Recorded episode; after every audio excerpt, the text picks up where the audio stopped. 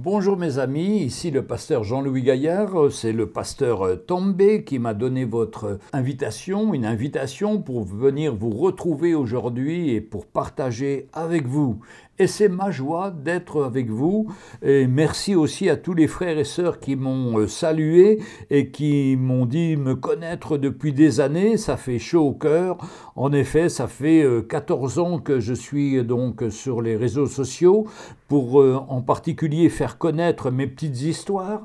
des histoires que je raconte sont des histoires qui sont arrivées à des chrétiens ou à des non-chrétiens et qui se terminent par une exhortation ou par un encouragement spirituel. J'ai déjà enregistré plus de 1000 émissions en radio. Je passe en général 220 radios tous les jours et aussi sur Internet, sur euh, YouTube, sur Facebook, sur euh, tous les réseaux sociaux en général. C'est un moyen de toucher beaucoup de gens et c'est un moyen qui parle. J'ai commencé par les radios, écrire des livres, écrire des bandes dessinées et enfin faire des vidéos en 2D puis en 3D. Et maintenant, nous allons faire prochainement euh, des films pour raconter comment une personne qui rencontre le Seigneur a sa vie qui est transformée et toutes les choses qui peuvent arriver de bon autour de lui et dans sa propre vie et dans sa famille.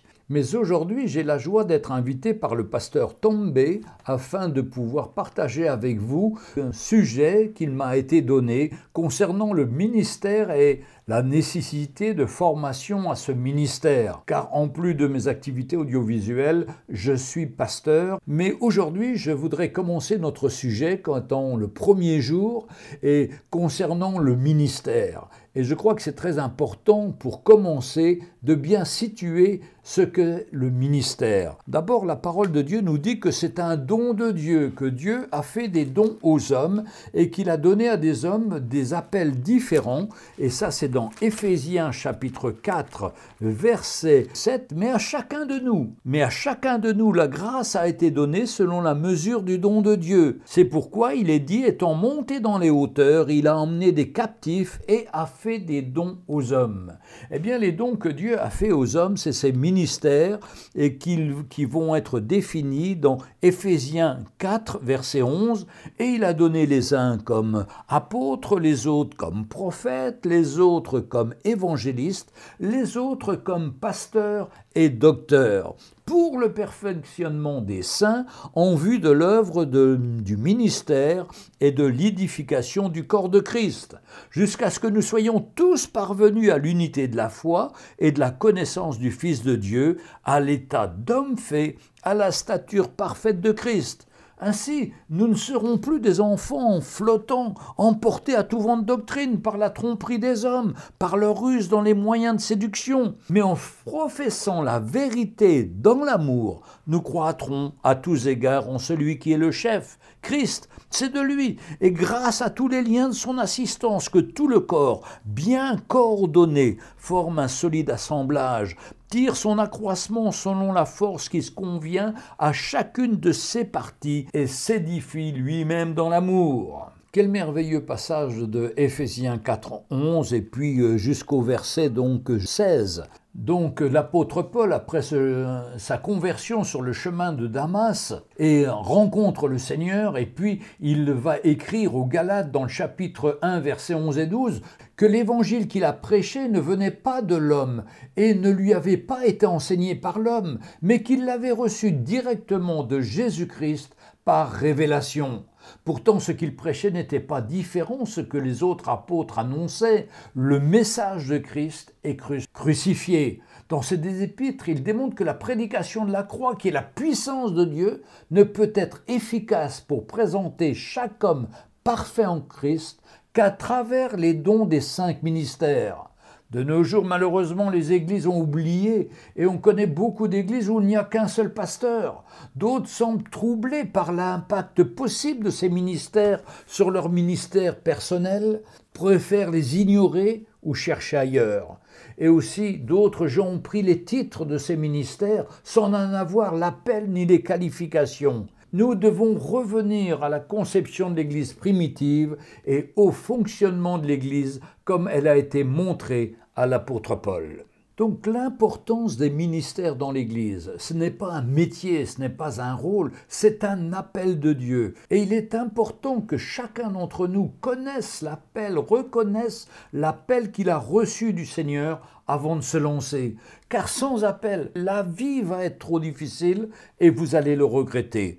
Pour ma part, je me rappelle le jour où le Seigneur m'a appelé, euh, trois ans après m'être donné au Seigneur, alors que cette époque, quand j'ai connu le Seigneur, j'étais dans un état catastrophique, j'étais onologue, c'est-à-dire docteur en vin, c'est-à-dire analyser les vins et les vins de champagne en particulier, et puis surtout les déguster, les assembler, et puis j'étais devenu alcoolique. J'étais aussi à cette époque marxiste Quelqu'un me parle de Jésus, mais je lui dis, mais tu es fou. Et puis il arrive à me parler du Seigneur, et là, l'Esprit du Seigneur me travaille. Je reçois le Seigneur dans ma vie le 15 mai 1971, c'est-à-dire qu'aujourd'hui nous sommes le 12, et à trois jours près, ça fait 50 ans que je connais le Seigneur. Et c'est une grâce extraordinaire. Mais l'appel du Seigneur, je le reçois en 74, au mois de mai, où dans Acte 17, versets 30 à 31, le Seigneur me parle et je suis convaincu qu'il me parle directement. Voici ce qu'il me dit au verset 30. Dieu, sans tenir compte des temps d'ignorance, annonce maintenant à tous les hommes et en tout lieu qu'ils ont à se repentir, parce qu'il a fixé un jour où il jugera le monde selon la justice par l'homme qu'il a désigné, ce dont il a donné à tous une preuve certaine en le ressuscitant des morts. Nous savons que c'est Jésus cette preuve certaine. Eh bien c'est comme ça que j'ai été appelé et toutes les fois que je suis découragé, abattu ou je me pose des questions, je reviens à ce verset qui me fortifie, qui m'encourage. Oui, Dieu m'a parlé, oui, Dieu m'a appelé. Et c'est parce que Dieu m'a appelé que je peux faire beaucoup de choses dans ma vie. Mais si j'y vais par mes propres forces, ça va être catastrophique. La première condition du ministère, c'est de voir qu'on n'est pas capable par soi-même. Notre capacité, notre force humaine, c'est zéro aux yeux de Dieu. Nous avons besoin que Jésus lui-même nous qualifie et que nous apprenions à le servir avec humilité, avec douceur, avec un esprit où on s'attend à lui, où on lui fait confiance, guidé par son esprit quel travail et quelles conditions tellement importantes, afin que moi je diminue et lui grandisse en moi. Parce que ce qui est intéressant dans le ministère, c'est que ce Christ soit vu en moi, que ce ne soit plus moi qui vis, mais que ce soit l'Esprit de Dieu qui vive en moi et que je puisse m'exprimer comme le Seigneur l'aurait fait. Ce n'est pas une prétention, c'est simplement une œuvre du Seigneur quand il prend notre vie et qu'il nous utilise pour sa gloire. Nous devenons alors vraiment un véritable instrument entre ses mains. Pour illustrer mon propos, je voudrais vous dire que quand j'étais nouveau converti, le pasteur m'avait envoyé pour euh, aller remplacer un pasteur qui était absent pendant un week-end dans son église à Colombes. Et je me rappelle que c'était au mois de décembre et à ce dimanche précis, je m'étais préparé pour parler comme s'il y aurait mille personnes et je m'étais fait tout un cirque, un montage dans ma tête en faisant un plan euh, avec les différentes parties du plan que j'allais prêcher comme Billy Et le jour où je suis allé à l'église, ce dimanche, il s'était mis à neiger. Et donc, c'était au mois de décembre. Je suis parti avec ma deux chevaux. Je suis arrivé là-bas. Euh, j'ai trouvé la clé de l'église. Je suis rentré. Je me suis installé. Je suis monté en chair. Et il n'y avait qu'une seule personne qui est venue. Et c'était une vieille dame. Mais même s'il n'y avait qu'une seule personne, ce jour-là, j'ai prêché comme s'il y avait mille personnes. Et puis, à la fin du culte, le pasteur m'avait dit, mais tu vas t'installer près de la porte de sortie et tu salues les gens. Et donc je suis allé saluer la personne qui m'a dit, euh, jeune homme, vous avez très bien parlé, mais vous savez, je suis sourde et je n'ai rien entendu. En réalité, j'avais prêché pour moi, pour que je puisse voir mon orgueil, ma prétention. Alors le Seigneur m'a vraiment brisé et m'a montré que j'étais vraiment, avec mes propres forces, impropre à servir le Seigneur. Et ça, c'est une révélation qu'on doit tous avoir. La première fois que l'on prêche, la première fois qu'on croit qu'on va apporter quelque chose de puissant, le Seigneur nous arrête pour montrer la vanité et que c'est lui qui nous qualifie à travers ce qui nous met dans notre cœur et que c'est notre cœur qui doit parler et non pas notre intelligence. Parce qu'on fatigue les gens avec notre intelligence. Mais quand notre cœur parle, on se met au niveau des gens et les gens peuvent ressentir l'expérience que vous exprimez et leur donner envie aussi de goûter à la bonté et à la grâce de Dieu. Donc, mes frères et sœurs, voyons quels sont l'appel que nous pouvons avoir en fonction des ministères que Dieu donne. Il nous est dit donc, Éphésiens 4.11, que le Seigneur avait donné cinq ministères, des ministères d'autorité pour prendre soin de l'Église afin d'amener les, les membres dans la maturité. Il a donné les uns comme apôtres, les autres comme prophètes, les autres comme évangélistes, les autres comme pasteurs et docteurs. Malheureusement, en France, 90% des églises n'ont pasteur. Et c'est toujours un problème parce qu'il faut une complémentarité des ministères pour que chacun puisse apporter euh, sa partie et arriver à amener une nourriture solide pour chaque membre de l'Église afin qu'il soit bien alimenté. Si c'est toujours le pasteur qui parle, il n'aura que la limite du pasteur.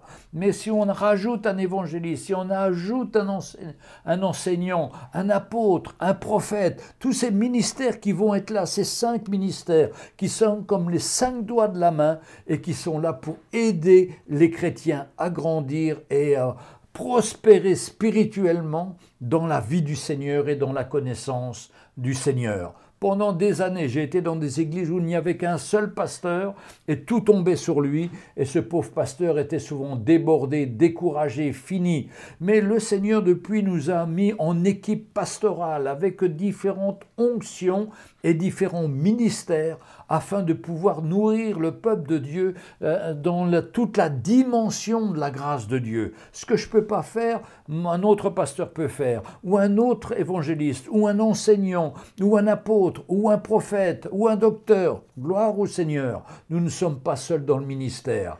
Donc il est important de définir quel est notre appel, dans quel ministère le Seigneur nous appelle. Bien sûr, comme nouveau pasteur, on sert surtout de bouche-trou et on va là où il y a un besoin. Mais petit à petit, on doit ressentir notre appel. Quel est notre appel? Pour ma part, moi je suis évangéliste et en même temps pasteur. On peut avoir deux ministères différents, deux ministères complémentaires. Il y a des pasteurs enseignants. Maintenant, euh, seul Jésus avait les cinq ministères.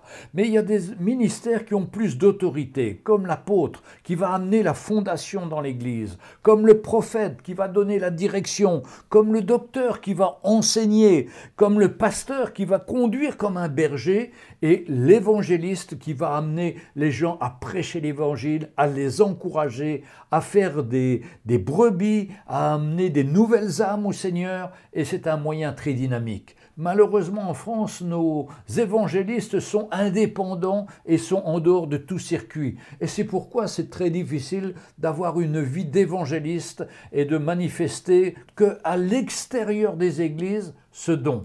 Parce qu'après, il faut leur donner à manger. Il ne suffit pas d'évangéliser. Il faut les nourrir, il faut leur apporter la nourriture nécessaire pour la croissance. Il faut les éduquer. Et ça, c'est le, le docteur qui va expliquer la parole de Dieu, qui va la découper, qui va la rendre mangeable par chacun en fonction de ses niveaux. Et puis, il va y avoir la direction qui va être donnée. La direction au niveau collégial des pasteurs avec le prophète, avec l'apôtre, pour ensemble ça fasse un solide assemblage et qu'on puisse être encouragé, fortifié et qu'on ne soit plus des enfants flottants emportés à tout vent de doctrine par la tromperie des hommes, et souvent même des pasteurs, par leur ruse dans des moyens de séduction. Non, les frères et sœurs, nous sommes appelés à construire la vraie Église du Seigneur, à faire que les hommes qui écoutent la parole soient nourris, grandissent et progressent dans leur cheminement avec le Seigneur, afin qu'ils ne soient plus emportés à tout vent de doctrine, afin qu'ils soient tous parvenus à l'unité de la foi et de la connaissance du Fils de Dieu, à l'état d'homme fait, à la mesure de la stature parfaite de Christ afin que nous ne soyons plus des enfants spirituels, mais des hommes solides qui pouvons être conduits par l'Esprit, encourager les autres, qui sommes des modèles pour les autres et enseigner les autres pour les amener à leur tour à être ces fidèles serviteurs que Dieu nous appelle chacun d'entre nous à être. Donc les frères et sœurs, on, se retrouve demain pour euh, la suite et là nous verrons la formation dans le ministère. D'abord la formation du cœur, puis après la formation dans l'école biblique ou dans l'université.